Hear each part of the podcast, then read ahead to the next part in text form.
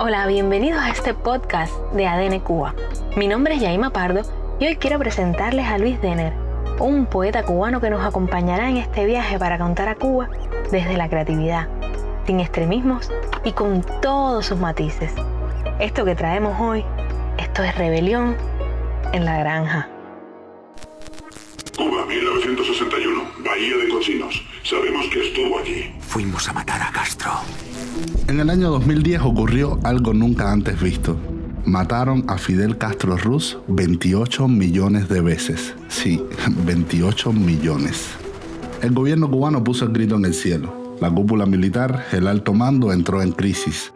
La seguridad del Estado daba vueltas por Villamarista, como diría Martí, parafraseándolo, como el coyote dentro de su jaula, dándole vueltas a su odio. No pudieron hacer absolutamente nada. Lo que pasó fue que ese año la empresa Activision vendió 28 millones de copias de Call of Duty Black Ops. Este es un videojuego bélico ambientado en la atmósfera de la Guerra Fría. En una de las misiones podías matar nada más y nada menos que a Fidel Castro. You will die. Cada cinco segundos al líder histórico le metían un balazo en la cabeza y además salía barato. Solo tenías que pagar entre 30 y 60 dólares por el juego. Los de Activision mm, se forraron, generaron mil millones de dólares en ganancias. El éxito fue tal que lo compararon con la película que reventó las taquillas ese año, Avatar, del director James Cameron. Al momento Cuba Debate soltó su panfleto. Ya saben que si el juego era otra estrategia diabólica del imperialismo, que si los dudosos 600 atentados de la CIA contra el comandante invicto, y para rematar, entre tontería y tontería, un contipega de una cita del escritor Eduardo Galeano. Lo patético de este show es que en el juego no mataban a Fidel, sino a un doble. El verdadero Fidel al final atrapa al jugador y se lo entrega a los soviéticos. Haga con él lo que quiera. Es mi regalo en honor a nuestra nueva relación. O sea, que Call of Duty lo que hace es volver a recordar el fracaso del entonces presidente John F. Kennedy. Kennedy, que no pudo eliminar al líder cubano y que sí terminó con un balazo en la cabeza frente a los ojos del planeta entero. Esto demuestra cuánto le duele a un gobierno jurásico como el de Cuba la creatividad, lo fácil que es dejarlos en ridículo si empleamos otra fórmula.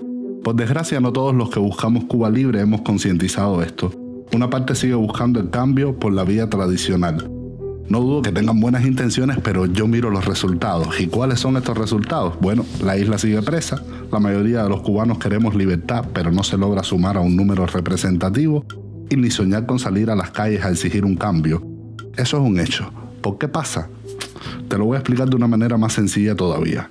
Cuba es un país aburrido, aburridísimo. Es un cóctel de meprobamato. Te mueres de sueño en la cola del pan esperando una guagua, la gente se duerme dándose sillón en los portales, esperando que lleguen las papas, que cambien la moneda. Moraima, se botan los tanques. De fondo tiene radio reloj, la musiquita del noticiero, el bigote de Serrano, la cantaleta del bloqueo. Da más sueño todavía leer el Granma, mirar la mesa redonda, escuchar a Raúl. Y Díaz Canel, ¿para qué contarte? Su nariz puede ser perfectamente la casa de la calabacita. Es verdad, lo está diciendo Radio Reloj. ¿Qué hace el cubano con esta situación? Fácil. Prende el piloto automático y se pone en modo zombie. Y ya que el país le da sueño, lo aprovecha para soñar. Parece una redundancia, pero no. Son dos cosas muy diferentes ese sueño bobo que da el comunismo y los sueños del cubano de a pie que vive en el número 7 calle Melancolía por culpa del sistema. El escape es reggaetón, planchados y construirse una realidad paralela. Ahí sueña con un filete de res, con la próxima recarga, sueña con un salario decente, con ayudar a su familia, con pasarse una semanita en un hotel con todo incluido. Tú vas a Cuba y compruebas esto al momento. En cualquier esquina te encuentras un paisano mirando en Facebook al primo de Miami de vacaciones en un crucero, a la tía estrenando carro nuevo, al amigo de la infancia, que era mucho más bruto que él en la escuela, haciendo un barbecue al lado de una piscina. Ahí el cubano está mirando su mundo ideal. Sin embargo, puede que justo detrás tenga un cartel gigante de che que diga patria o muerte. Esto no es una simple metáfora. Aquí está el punto G de la libertad de los cubanos. Si buscamos el cambio solo desde una perspectiva política, el cubano que tiene cero conocimiento cívico se va a aburrir. Esto le va a parecer la historia del tabaco y por lo tanto vamos a darle el mismo sueño bobo que le da el comunismo. Quien mejor entiende esto es el gobierno cubano y lo usa como estrategia constantemente. La Cuba de todos, por supuesto, que tiene que tener pluripartidismo, propiedad privada, respeto a los derechos humanos, tripartición de poderes, una constitución que garantice lo anterior. Hasta aquí todo está aire. Pero si en vez de aburrir con estos aspectos técnicos, nos enfocamos en los beneficios que ofrecen, y fíjate, no hay que inventar nada. Estos beneficios son las cosas con las que ya sueña el cubano en este mundo paralelo que se inventa si logramos que las saboreen, que las sientan, que las visualicen como en el secreto, entonces esta sí puede ser la gasolina que impulsa a la gente a hacer algo por su futuro. ¿Sabes que ADN Cuba tiene un app? Bueno, si no lo sabías, llégate por Google Play y descárgala para que puedas acceder de forma gratuita y sin censura a todos nuestros contenidos, porque estar informado es tu derecho y te permite entender y cuestionar mejor tu realidad. Al final los cubanos se han enfrentado en una balsa de poliespuma a un mar repleto de tiburones, o se ponen a cruzar fronteras atravesando selvas, sabiendo que pueden morir a manos de coyotes, de policías corruptos, de estafadores, de narcotraficantes, que pueden ir a prisión, pero hacen todo esto porque saben que cuando lleguen a Estados Unidos van a tener libertad, un salario decente, van a comer lo que les dé la gana, van a poder ayudar a su familia, o sea, metas claras. Pero hace falta creatividad y diversidad.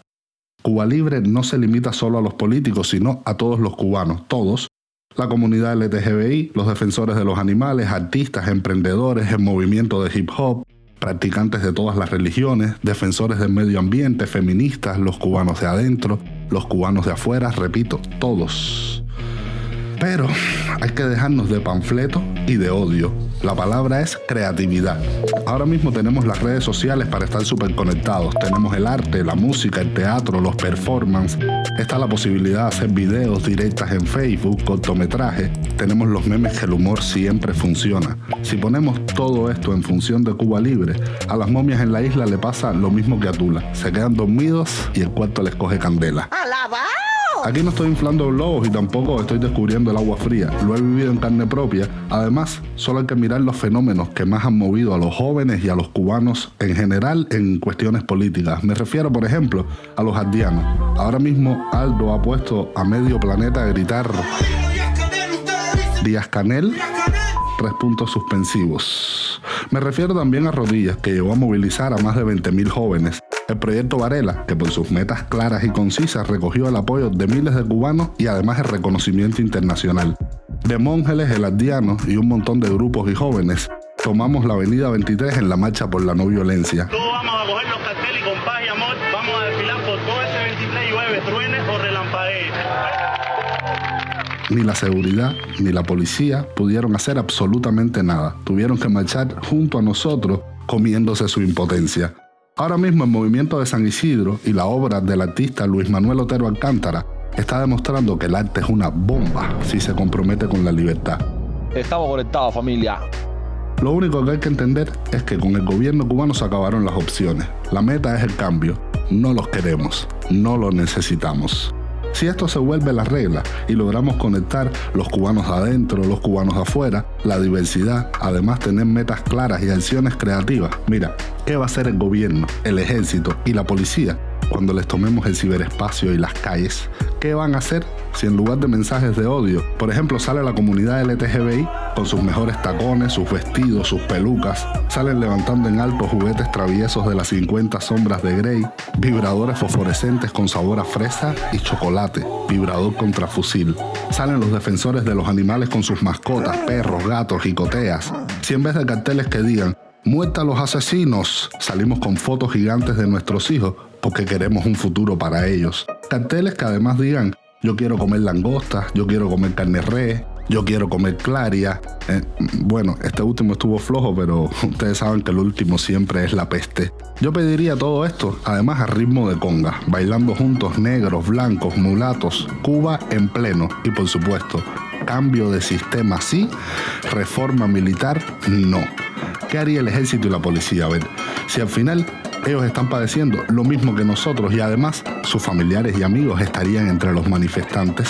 Yo estoy convencido que se nos unirían. Y más si algún pobre diablo entre ellos se atreve a romper una cabeza, o matar a un solo cubano. Se unirían a nosotros al momento, igual que la comunidad internacional, porque, mira, estarían matando la alegría, la esperanza, el futuro de nuestros hijos, estarían matando a la familia, en fin, a la Cuba que todos soñamos. Por lo tanto, damas y caballeros, seguir por el camino viejo es hacerle el jueguito a la seguridad del Estado.